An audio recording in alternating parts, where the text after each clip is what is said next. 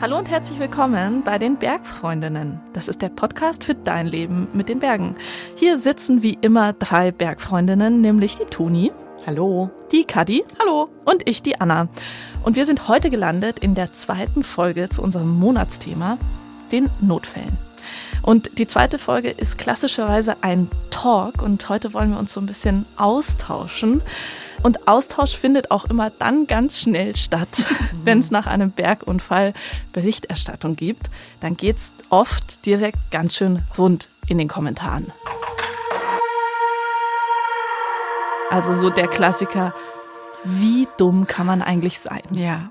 Wie kann man denn in so eine Situation kommen? Oh. Denkt denn irgendjemand an die Retterinnen und die Retter? Ja, die Armen. Ich habe sowieso vorher schon gewusst, dass das eine dumme Mir Idee war. Mir würde sowas nie passieren. da gibt's eine ganze Menge. Kommentieren wollen wir heute aber erstmal nicht. Stattdessen wollen wir uns erstmal die Fakten von Bergrettungen anschauen. Da gibt's ja auch ganz viel gefährliches Halbwissen. Ich glaube, ich habe da auch ganz viel gefährliches Halbwissen. und eine Frage, die da ja immer im Raum steht, ist, wer zahlt denn das eigentlich mhm. und welche Versicherungen braucht man? Das wollen wir uns erstmal anschauen und klären. Aber darüber hinaus wollen wir auch nochmal in die verschiedenen Perspektiven eines Bergnotfalls einsteigen. Ähm, zum Beispiel nämlich von der Perspektive der verunfallten Person, aber auch die Perspektive von anderen Beteiligten, die da vielleicht gerade zufällig vorbeikommen. Mhm. Und auch natürlich die Perspektiven der Bergretterinnen und Bergretter. Genau. Und am Ende, wenn wir dann alle Perspektiven angeschaut haben, dann können wir schlussendlich final einmal klarstellen für alle Kommentarspalten der Zukunft, wer schuld ist am Bergunfall. Nein, Spaß beiseite. Natürlich wollen wir niemanden blamen. Ganz im Gegenteil. Wir wollen Verständnis und Bewusstsein auf allen Seiten schaffen und stärken für ein friedliches und im besten Fall natürlich sicheres Miteinander am Berg und auch für ein friedliches Miteinander in den Kommentarspalten. Toni, letzte Woche haben wir ja die Story über Jule von dir gehört. Absturz am Watzmann, alle kämpfen für Jule hieß die. Erzähl nochmal, was, um was ging es für alle, die sie noch nicht gehört haben und schleunigst nachholen sollten? Der Folgentitel sagt's eigentlich schon. Es geht um einen Absturz am Watzmann vor knapp drei Jahren. Da ist die 22-jährige Jule aus Brandenburg über 50 Meter, das muss man sich mal äh, vor Augen halten, äh, das ist ganz schön tief, in die Tiefe gestürzt vom Watzmanngrat. Sie hatte quasi Glück im Unglück. Sie ist nämlich auf einem Schneefeld gelandet und hat überlebt. Aber das Problem war dann, dass das Wetter so plötzlich so schlecht geworden ist, dass wirklich stundenlang kein Helikopter fliegen kann, um sie zu retten. Und daraus entwickelt sich ein insgesamt acht Stunden langer Einsatz, hm. weil eben die Bergretterinnen und Bergretter mit eigenen Kräften die Jule auf über 2000 Metern retten müssen. Man muss sich vorstellen, das Seil geht in den Nebel rein und wir ziehen da mit dem Flaschenzug an dem Seil an. Die Jule in dem äh, Bergesack kommt Schritt für Schritt immer weiter nach oben. Und noch bevor ich die Jule selbst, also ihr Gesicht gesehen habe, sehe ich halt diesen Bergesack und höre, wie sie atmet. Und es war kein normales Atmen, weil sonst würde man ja das Atmen nicht hören, sondern sie hat aufgrund ihrer Verletzung sehr schwer geatmet. Es war eher so ein Röcheln. Und das war dann einmal so ein Moment, wo ich mir gedacht habe, okay, das ist jetzt keine Übung, da liegt jetzt ein echter Mensch drin, der hat echte Verletzungen und jetzt geht es wirklich um was. Ja, das war der Einsatzleiter Josef heißt der. Ähm, wir sprechen normalerweise nach den Stories immer noch so ein bisschen miteinander und ihr hört unsere Reaktion auch. Letzte Woche haben wir das nicht wirklich gemacht. Äh, es war aber tatsächlich so, dass wir, glaube ich, alle erstmal weinen mussten hinterher, weil uns gerade so, Toni, deine Begegnung mit der Jule in Kombination mit dieser krassen Rettungsaktion mhm. ja so berührt hat, weil, also ich finde schon, das hat jetzt dann mit den Notfällen und mit der Rettung an sich nicht so viel zu tun, aber ich finde, die Story führt einem halt so krass vor Augen, dass sowas einfach passieren kann mhm. in fast allen Lebenssituationen und dass es immer nur ganz kleine Momente sind, die dein ganzes Leben ändern und plötzlich alles, was dich bis gestern glücklich gemacht hat, morgen vielleicht nicht mehr funktioniert. Also ja, hat mich schon sehr berührt, die mhm. Story. Und natürlich fand ich es extrem, was hinter so einem Rettungseinsatz steht. Wie mhm. viel Aufwand, wie viele Leute sich da auch eben ehrenamtlich in ihrer Freizeit so für das Menschenleben anderer engagieren. Mhm klingt ein bisschen komisch engagieren. Ihr wisst, was ich meine. Mhm. Kämpfen, ja. kämpfen ja. für ja. Jule hieß mhm. ja auch die Story.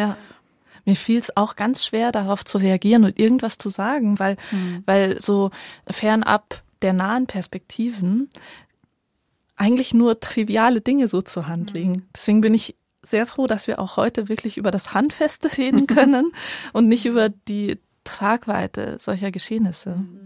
Wir haben euch ja auch gefragt, was sind denn eure Fragen zum Thema Notfälle?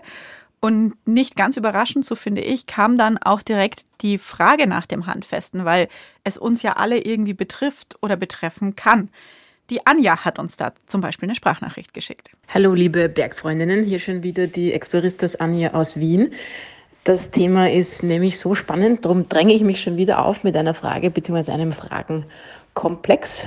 Und zwar würde mich interessieren, wie die Kostentragung für Notfallseinsätze geregelt ist. Also wovon hängt das genau ab und ist das regional, länderweise unterschiedlich? Und wie sieht das eigentlich aus mit den Versicherungen, die man ja beim Deutschen Alpenverein oder beim Österreichischen Alpenverein, bei den Naturfreunden und so weiter abschließen kann? Also für die Alpinunfälle, wie, wie funktioniert das und was ist abgedeckt? Ähm, Gibt es da auch so Grenzen? Also wenn ich mich jetzt total mutwillig und äh, fahrlässig in Gefahr begebe, wird das dann auch von so einer Versicherung nicht gedeckt? Das würde mich sehr interessieren. Danke vielmals. Ja, die Anja stellt die Frage, die wir, glaube ich, alle im Kopf haben, sofort, wenn es um das mhm. Thema geht. Und ich habe diese Frage auch schon öfter in äh, der Community der Munich Mountain Girls mhm. gefunden. Da wurde auch schon oft drüber mhm. diskutiert. Und ich habe es ja vorhin schon gesagt, da ist ganz viel gefährliches Halbwissen auch bei mir am Start. Und deswegen haben wir im Vorfeld dieses Talks die Anna beauftragt, sich mal schlau zu machen. Und jetzt haben wir die Zeit, ihr quasi alle Fragen zu stellen, die wir dazu haben, in einem kleinen Notfallfragenhagel. Und Her damit. Fang sofort an. Anna, wer zahlt denn eine Rettung?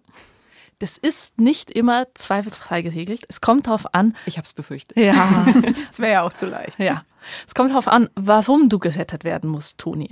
Aber eigentlich kann man sagen, immer wenn es eine medizinische Indikation gibt, dann zahlt deine Krankenversicherung. Also, wenn du dir was getan hast also einen Unfall erlitten hast, der dich verletzt hat, mhm. oder aber ähm, dir am Berg oder in einer zivilisationsfernen Situation irgendwas passiert, wie zum Beispiel ein Herzinfarkt oder so, was dir genauso gut woanders hätte ja. passieren können, dann zahlt auch die Krankenversicherung die Rettung. Und überall, also auch in der Schweiz, in Italien, in Chile. Mhm.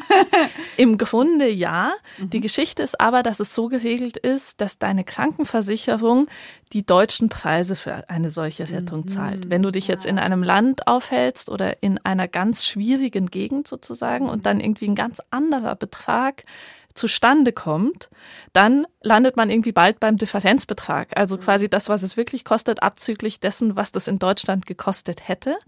Und dafür lohnt sich eine alpine Zusatzversicherung. Die total. würde das dann übernehmen. Genau, quasi. ja. Also genau. zum Beispiel sowas, was bei der Mitgliedschaft beim Alpenverein inkludiert ist. Genau, das ist eine alpine Zusatzversicherung. Also mhm. das wird sogar dann schon interessant, wenn du quasi in Bayern eine Bergtour startest, die aber zum Beispiel auf einem österreichischen Gipfel endet, weil einfach nicht gesagt ist, dass in den verschiedenen Ländern die gleichen Sätze anfallen. Also die Bergwacht Bayern. Ich habe nämlich jetzt vor dem Talk, um mich da auch zu vergewissern, dass ich keinen mhm. Quatsch erzähle, mit dem, Presse mit dem Pressesprecher äh, der Bayerischen Bergwacht telefoniert. Mhm. Roland Ampenberger heißt der. Und der hat mir so die Pauschalen verraten, die zum Beispiel die Bayerische Bergwacht berechnet. Und die muss man verstehen, unabhängig vom Hubschrauber. Der Hubschrauber kostet nämlich immer extra. Eine Flugminute ungefähr 60 Euro.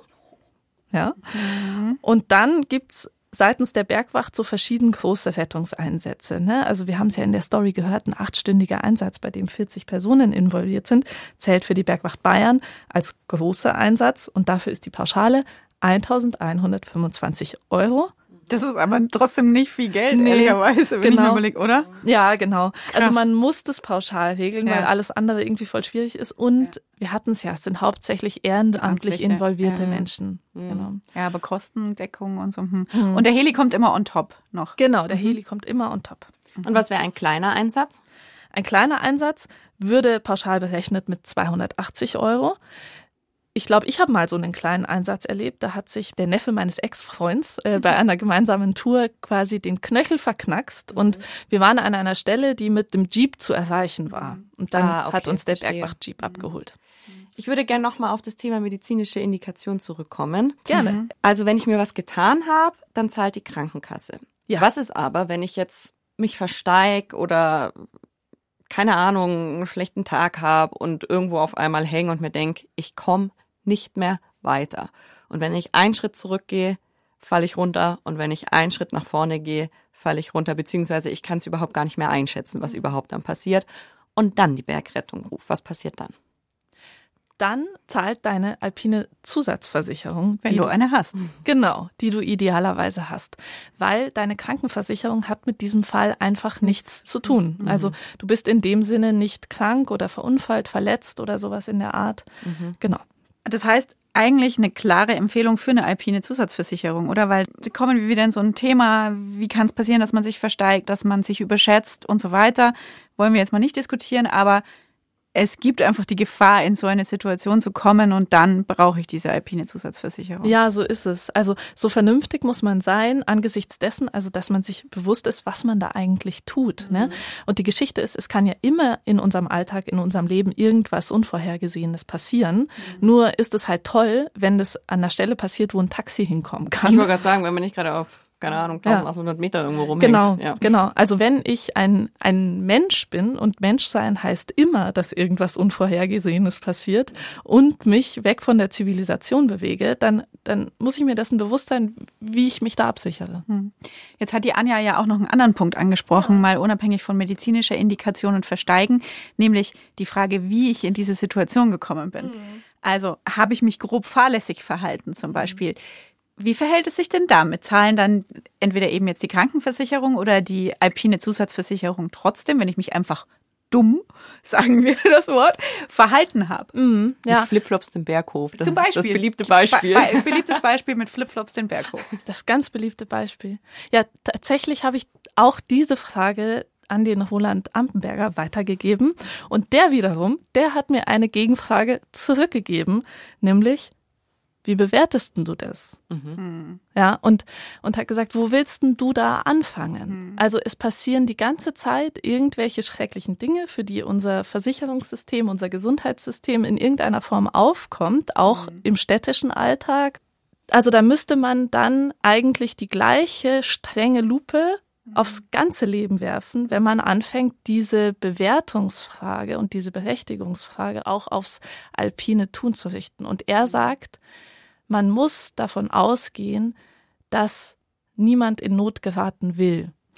Also das heißt, es wird immer gezahlt, sagen ja. wir mal so, unabhängig davon, ob ich jetzt halt ähm, das falsche Schuhwerk anhatte oder mich selbst überschätzt oder wie auch immer, zahlt entweder eben die Kranken- oder die alpine Zusatzversicherung. Genau, ja. Wenn du mhm. keine alpine Zusatzversicherung hast und in die blöde Situation kommst, dich verstiegen zu haben oder so, ja, Zahlst oder selbst dann zahlst du es selbst, ja, mhm. genau. Und mhm.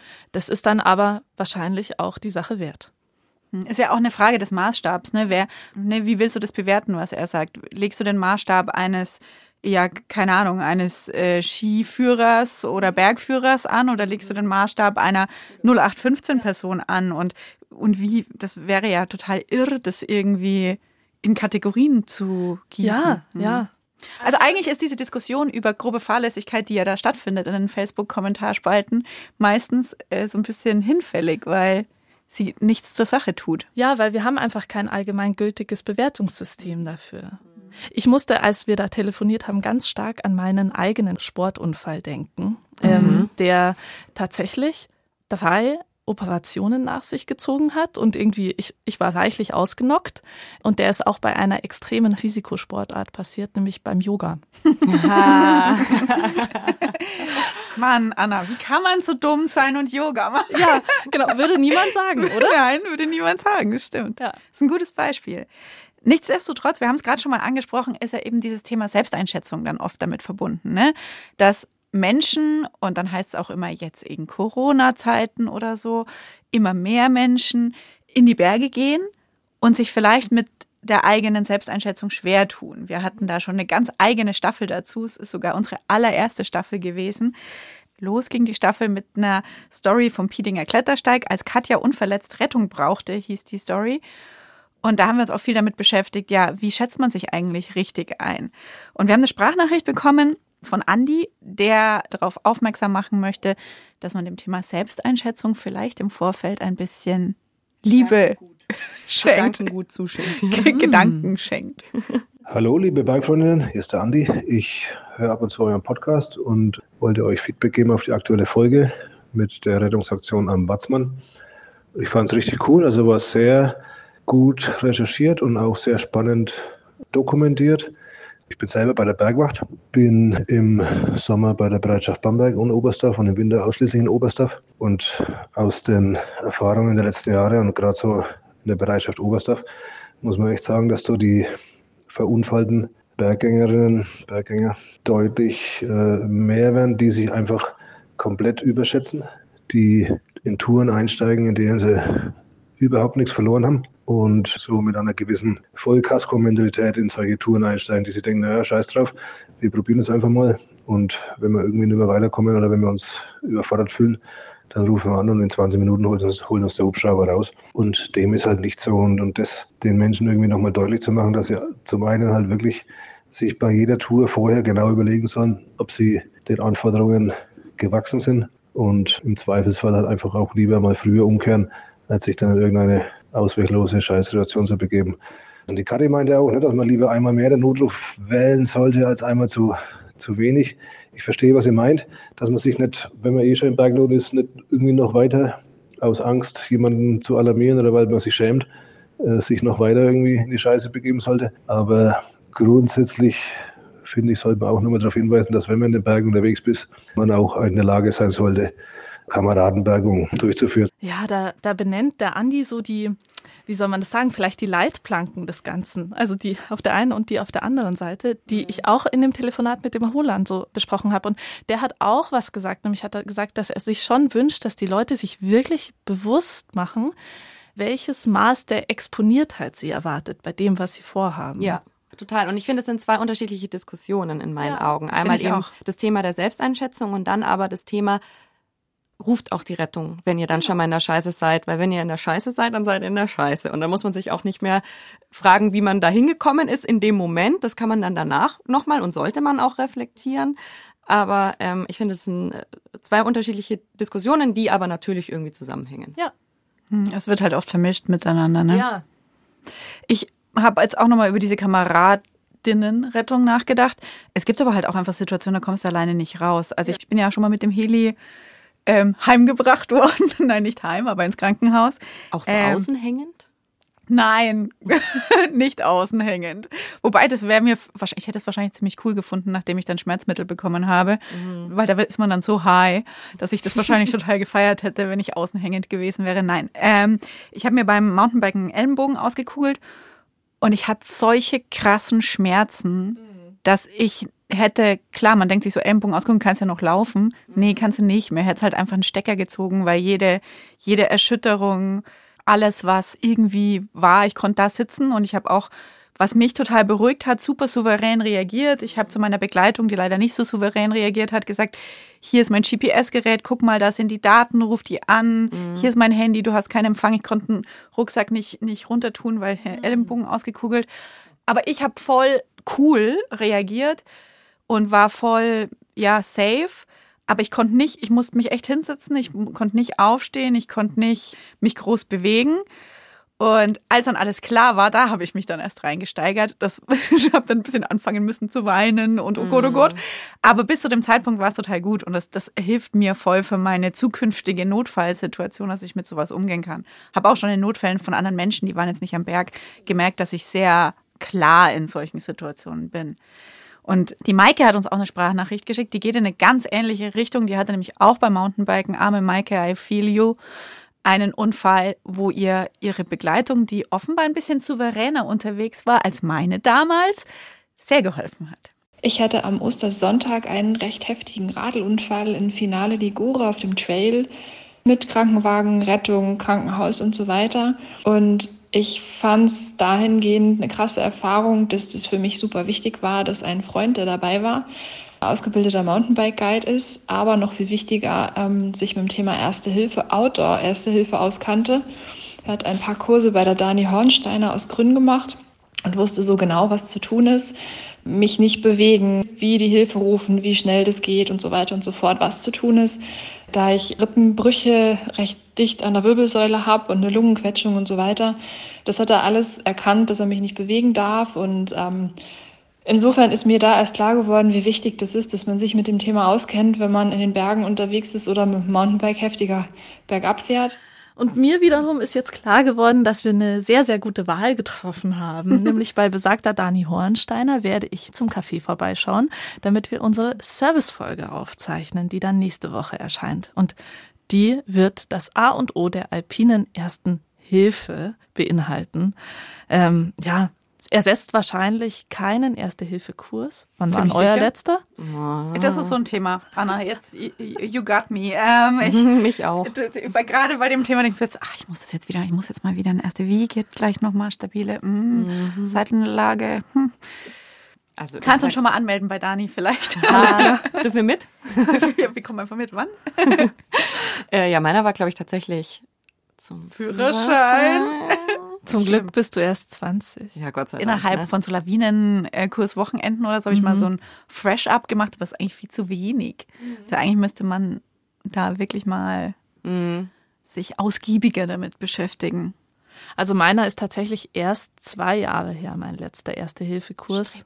Ja, ich weiß nicht, ob so viel hilft. Wegen deiner Bergwanderführer Genau, Ausbildung. genau. Ich weiß Also nicht, ob ich das Richtige sage. Ja, genau. Korrigiere mich. Also im Vereinskontext heißt das Wanderleiter und Fachübungsleiterin Bergwandern. Danke. Genau. Und da musstest du einen machen, oder? Genau, Mhm. ja, genau. Und wie war das? Also den Erste-Hilfe-Kurs, den habe ich ähm, ganz unabhängig vom alpinen Gelände gemacht. Ähm, Ah, okay, mhm. Also da waren auch Leute dabei, die den für den Führerschein brauchten oder aus anderen Gründen aufgefrischt haben. Und das war wie immer viel bewegender, als ich erwartet habe. Und das war ein ganzer Tag und das war ultra intensiv. Und ich finde, selbst wenn man an so einer blöden Puppe diese Herzdruckmassage übt, macht es was mit einem. Also Ich bin ja mittlerweile auch Fan von Rollenspielen. Ich fand das früher immer ganz schlimm in so Selbstverteidigungskursen oder so, wenn ich dann irgend so einer Puppe in einen Schritt treten musste quasi. Was habe ich nie gemacht, Gott sei Dank. aber, aber mittlerweile bin ich absolut überzeugt von Rollenspielen und glaube auch wirklich, dass die gerade in solchen Situationen, wo dann was passiert, wo man dann voll Adrenalin ist, wo du gesagt hast, Kadi, dass du gut funktionierst. Ich habe nämlich zum Beispiel die Erfahrung gemacht, dass ich nicht so super gut funktionieren in solchen Situationen, sondern erstmal auch mit entsetzt bin, dass mir gerade sowas total helfen würde, auch genau in dem Gelände, wo dann sowas auch stattfindet. Also dass dann auch ich eben lerne in diesen Rollenspielen, was muss ich denn da jetzt sagen, wenn ich die 112 in den Bergen rufe? Wie kriege ich meine Koordinaten raus überhaupt, ähm, wenn ich da irgendwo bin und jetzt zum Beispiel nichts dabei habe? Kein Tracker. ja. Wir haben ja gesagt, wir schauen uns die verschiedenen Perspektiven an. Die Perspektive der BergretterInnen haben wir schon ein bisschen gehört durch die Sprachnachricht von Andi. Aber auch Philipp hat uns eine Nachricht geschickt und der macht gerade eine Bergwachtausbildung und zwar ein bisschen aus ähnlichen Gründen, wie Maike sie gerade schon angesprochen hat. Hallo Bergfreundin, hier ist der Philipp, 43, aus Freiburg bzw. südlich davon im Schwarzwald. Ich bin Vollzeit berufstätig und habe mich im letzten Herbst dazu entschlossen, mich ehrenamtlich wieder zu betätigen.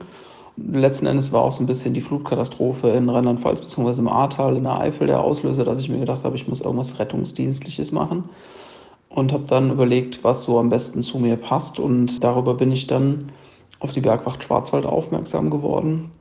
Ich bin selbst viel draußen unterwegs, viel Mountainbiken, viel in Bergen und übers Mountainbiken komme ich auch überhaupt darauf, euch zu folgen, weil ich die Kadi beim Biken in Brixen kennengelernt habe. Naja, jedenfalls bin ich seit Oktober in der Ausbildung zum Bergretter, habe jetzt immerhin schon mal meinen Eignungstest Winter bestanden und äh, werde hoffentlich auch in zwei Wochen den Eignungstest Sommer bestehen, wo es dann um Klettern, Abseilen, Sichern und sowas im, im Sommergelände geht.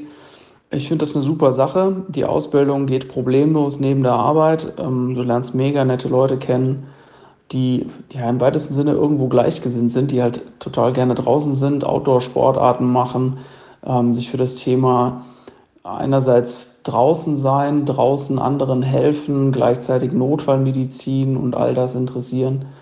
Ähm, es ist eine richtige Bereicherung, lohnt sich auf jeden Fall, das zu machen. Ich habe mich ja total über die Nachricht von Philipp gefreut, weil ich lange dachte, dass man Bergwacht mit der Muttermilch aufsaugt ja. quasi. Ja, also, dass man eben schon total früh eigentlich äh, entscheidet, da reinzugehen und dann auch gar nicht irgendwie so spät in Anführungszeichen noch dazukommen kann. Und ich finde, Philipp ist da das perfekte Beispiel, dass man auch mit über 40 noch sagen kann, hey, ich glaube, ich habe Bock, mich irgendwie zu engagieren und mhm. dabei zu sein und auch jetzt nicht unbedingt mitten in den Alpen ähm, sich engagieren kann, weil Bergwachten gibt's wie er sagt, eben auch im Schwarzwald oder, wie in der Story auch erwähnt, in der Oberpfalz. Hm. In der Story sagt ja auch die eine irgendwie, ja, mit zehn muss man schon auf dem Watzmann gewesen sein, gell? Und dann denkt man ja. immer, okay, wenn ich mit zehn nicht auf dem Watzmann war, dann kann ich niemals in meinem ganzen Leben zur Bergwacht gehen. Was da aber auch interessant war, nochmal ganz kurz aus dem Nähkästchen geplaudert von der Story es gibt ja ganz, ganz viele Bereiche, in denen man sich engagieren kann bei der Bergwacht. Man muss ja nicht immer vorne in der ersten Reihe am Grat die Haken in die Wand bohren quasi. Man kann eben auch zum Beispiel wie die Efi aus der Story ähm, die Krisenintervention machen oder zur Hundestaffel gehen oder oder oder. Also da gibt's ganz, ganz viele Bereiche, wo man einfach unterstützen kann. Klar, die Grundausbildung äh, müssen alle bestehen, aber ähm, das finde ich schon echt ganz toll. Das hat mir auch nochmal echt äh, mein Horizont, was die Bergwacht anbelangt, erweitert. Und weil ihr immer so interessiert seid am Thema Ehrenamt und Berufen in den Bergen, wird auch eine Folge, die wir in dieser Staffel machen, sich mit dem Thema Bergwachtausbildung beschäftigen. Und zwar werde ich die Franziska Wiedenmeier treffen. Die ist aus Immenstadt und ist auch mittlerweile Bergwachtausbildungsleiterin. Und wenn ihr jetzt schon Fragen habt, die euch in den Kopf kommen, egal ob ihr aus dem Schwarzwald, aus Bamberg oder aus der Oberpfalz seid und gerne zur Bergwacht würdet, dann Schreibt, schreibt sie euch schon mal auf oder uns direkt. Ich gebe dir schon mal eine mit. Also mich interessiert das auch einfach total, wie viel Raum in seinem Leben man zur Verfügung haben muss, um mhm. diesen Schritt zu gehen. Wie viel Zeit man einfach braucht. Genau, ne? ja. ja. Gute Frage. Ich, ich nehme es mit. Und was man da alles können muss. Wir waren ja vorhin schon beim Erste-Hilfe-Kurs, ne? weil man muss ja nicht direkt eine Bergwacht-Ausbildung machen, um in alpinen Notfällen so ein bisschen zu gebrauchen zu sein. Souverän zu reagieren. Muss genau. man nicht zur Bergwacht, das ist beruhigend. Aber wenn man in den Bergen unterwegs ist, dann lohnt es sich natürlich, sich so ein bisschen zu wappnen und vorbereitet zu sein, so ein paar Kniffe zur Hand zu haben. Und wir haben eine Sprachnachricht bekommen von unserer Hörerin Miriam, die sich, nachdem sie mal ein Erlebnis eines alpinen Notfalls hatte, so ihre Strategien zurechtgelegt hat. Meine erste Erfahrung, die ist als kleines Kind tatsächlich noch gewesen, war ich mit meiner Familie unterwegs an der Grenze zwischen der Schweiz und Italien. Und genau auf diesem Pass, das ist der Griespass, da waren wir mit der Familie wandern und dann hat ein älterer Herr einen Herzinfarkt gehabt und wir haben versucht, ähm, ja, lebenserhaltende Maßnahmen zu leisten und zeitgleich eben einen Helikopter zu bekommen. Und das hat sich als sehr, sehr schwierig und herausfordernd dargestellt, weil die erste Herausforderung war die Tatsache, dass wir keinen Empfang hatten. Das heißt, wir mussten da erstmal rumrennen, Schweizer Seite, italienische Seite. Und tatsächlich das Dramatische in der ganzen Situation war, als wir dann durchkamen zu den Italienern, haben die uns äh, dann an die Schweizer verwiesen äh, mit dem Hinweis, sie wären nicht zuständig. Die Schweizer haben wir nicht erreicht, weil wir keinen Empfang hatten an der Stelle. Schlussendlich kamen Heli. Der Mann konnte leider nicht mehr gerettet werden. Mittlerweile ist, glaube ich, auch das System, wie die Informationen laufen, ja ein ganz anderes. Aber das war für mich auch der Punkt, dass ich gesagt habe, wenn ich wieder in die Berge gehe, möchte ich vorbereitet sein. Die Zeiten sind heute andere, Kommunikationsmittel sind heute andere, aber das hat mich definitiv geprägt. Ich speichere mir auch immer, je nachdem, in welcher Region ich bin, die aktuellen Notfallnummern ins Handy, dass ich die über Kurzwahltaste einfach verfügbar habe. Und natürlich immer eine vollgeladene Powerbank, für falls dann doch mal Handy-Akku leer wird, um auch da gut vorbereitet zu sein. Und auch da noch ergänzend, ich gehe nie Routen, ohne irgendjemandem Bescheid zu sagen, wo ich stecke. Für falls man mal ein äh, Funkloch hat, kann man sich auch nicht melden oder ähnliches, aber dass immer jemand weiß, dass ich irgendwo unterwegs bin und dass ich mich im Zweifel übers äh, Münztelefon in der Hütte melde, dass einfach ich wie so eine Art Rettungsschleife oder Notfallschleife im Backup habe. Nummern einspeichern. Es kann so einfach sein. Ja, habe ich auch. Ich habe meine Favoriten sind quasi nur Notfallnummern und ja, keine, keine wichtigen Menschen in meinem Telefon. Und das ist doch gut. Am besten im Vorfeld einfach überlegen, wo geht man hin, in welchem Land ist man, was ist da die jeweilige Notfallnummer. Und wenn man da keine Lust drauf hat, beziehungsweise eigentlich sollte man es zusätzlich machen, ja. weil ich finde, man muss, ich kann sich auch nicht immer auf Apps verlassen. Es gibt nämlich eine geile Notfall-App, die heißt SOS EU Alp. Und die stellt automatisch den Kontakt zur zuständigen Leitstelle her übers Internet und wenn kein Internet da ist, über SMS. Und in Bayern, Tirol und Südtirol übermittelt die App auch die GPS-Daten, die Höhendaten, also teilt gleich mit, wo ihr euch gerade auf welcher Höhe befindet und den Akkustand des Handys. Das finde ich zum Beispiel sehr gut. Finde ich auch super. Mhm. Weil ja. genauer als diese App kann man es wahrscheinlich selten besser selbst beschreiben, glaube ich. Du hast die App, oder Kadi? Ich habe die App, ja. Und es geht dann einfach über ein ein Button. Muss halt genau, genau, ja. genau. Mhm. Es ist ziemlich simpel zu bedienen. Also Nummern einspeichern und am besten diese App holen. Ja. Aber ich finde, also ist es trotzdem, es hört sich jetzt so an, als würde man sich im Speziellen dann vorbereiten, wenn man irgendwie was total Entlegenes geplant hat oder irgendwie. Mein Gefühl ist so, manchmal kann es auch so richtig doof laufen, wenn man nur so einen Kilometer ja. Luftlinie ja. vom nächsten Kaff weg ist oder so. Ja, also. Also immer, ja. Ich weiß nicht, wenn sich das für dich so angehört hat, als würden wir so nur über die Expedition in Chile und Patagonien reden, Sehe ich eigentlich nicht so. Mhm. Ja. Also gerade auch wenn ich allein unterwegs bin, sage ich auch bei den kleinsten Touren, die ich tausendmal schon gegangen bin, auch immer jemandem Bescheid, dass ich da bin, dass einfach, ich sage immer meinen Eltern, wenn ich mich in drei Stunden nicht melde, meldet euch mal, so quasi, weil ich dann schon so ein bisschen abschätzen kann, wie lange ich unterwegs bin. Und ich finde das auch für mich persönlich immer beruhigend, wenn Menschen wissen, wo ich bin und ähm, ich einfach vorbereitet bin, weil es kann immer was passieren. Es kann auch nur sein, dass ich mir wirklich so blöd den Knöchel verknackst, dass ich nicht mehr weiter kann. Und wenn ich dann keinen Akku mehr habe und niemand weiß, wo ich bin, wäre es auch scheiße. Hm. Ich glaube, wir können echt zusammenfassen, diesen Talk nochmal mit der Headline. Vorbereitung ist echt key. Ja. Also darum geht's eigentlich. Ja. Und es gibt so verschiedene Fragen, die man sich stellen kann, wenn man als Mensch regelmäßig in den Bergen, und zwar in den mittleren kleinen und in den großen Bergen, egal wo, egal wo auf der Welt und wenn es direkt vor der Haustür ist, unterwegs ist. Die eine Frage ist, bin ich versichert? Habe ich alle Nummern parat? Bin ich denn der Tour auch wirklich gewachsen und bin ich heute fit? Mhm. Erlaubt das Wetter das, was ich vorhab? Und wenn dann trotzdem, trotz allem, obwohl man gut vorbereitet ist, sich alle diese Fragen gestellt hat, wenn dann trotzdem Mist passiert, dann ist es auch keine Schande, die 112 zu wählen oder auf die App zu drücken. So sieht's aus. Oh, mein Magen knurrt. Tja, ähm, was nehmt ihr noch persönlich mit? Ich persönlich? Ja. Ah ja, mal wieder diesen Erste-Hilfe-Kurs. Ja, oh. ich bin bei dir, Kadi. Muss ich auch machen. Können wir ja zusammen machen. Vielleicht machen wir auch gleich die Bergwachtausbildung. Ja. Nein, also Sicherheit. Ich, ich, muss einen Erste-Hilfe-Kurs ja, mal wieder machen. Erste-Hilfe-Kurs machen. Und Anna, du? Ja, ich hätte auch Lust, mal wieder einen Erste-Hilfe-Kurs zu machen, weil, also kann man eigentlich jährlich machen. Ist echt überhaupt kein Problem. Und es ist total schön, wenn man es gebrauchen kann und einen kühlen Kopf bewahren kann. Kann man es eigentlich trainieren, einen kühlen Kopf zu bewahren in solchen Situationen? Oh, ganz bestimmt. Man kann doch alles trainieren, oder? Jeden Muskel. Auch das Hirn. Auch durch das Hirn. Rollenspiele. Bestimmt. Mhm, bestimmt durch Rollenspiele. Ja, genau, weil hilft ja wirklich nichts, wenn du theoretisch weißt, was du tun müsstest, aber stattdessen lieber im Viereck springst. also, Kadi, ich nehme die Frage mit zur Dani Hornsteiner und die wird dann beantwortet in unserer Servicefolge. Wie reagiere ich in alpinen Notfällen richtig? Wenn ihr Fragen habt an Dani Hornsteiner zu dem Thema, dann schickt uns am liebsten eine Sprachnachricht an die 0151 1219 und viermal die 5, die altbekannte Bergfreundinnen-Nummer. Und falls ihr jetzt noch mehr über Bergrettungen wissen möchtet oder erfahren wollt, dann können wir euch da ein ziemlich cooles Projekt vom BR empfehlen, das ähm, vor zwei Jahren zusammen mit der Bergwacht Bayern auf die Beine gestellt wurde, anlässlich des 100-jährigen Jubiläums der Bergwacht Bayern.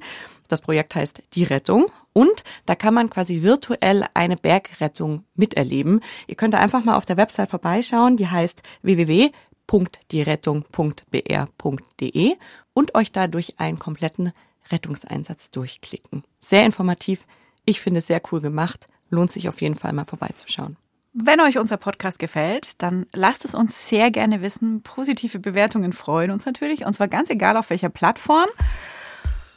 Ansonsten bleibt mir eigentlich nur noch zu sagen, dass die Redaktion für diese Folge hat die Nachbar gemacht hat. Ton und Technik kommen diesmal von der Monika Xenger und Bergfreundinnen ist ein Podcast von Bayern 2 in Kooperation mit der Bergfrauen-Community der Munich Mountain Girls. Wir drei sagen jetzt Tschüss Tschüss, passt auf euch auf in den Bergen und bis nächste Woche. Für euch.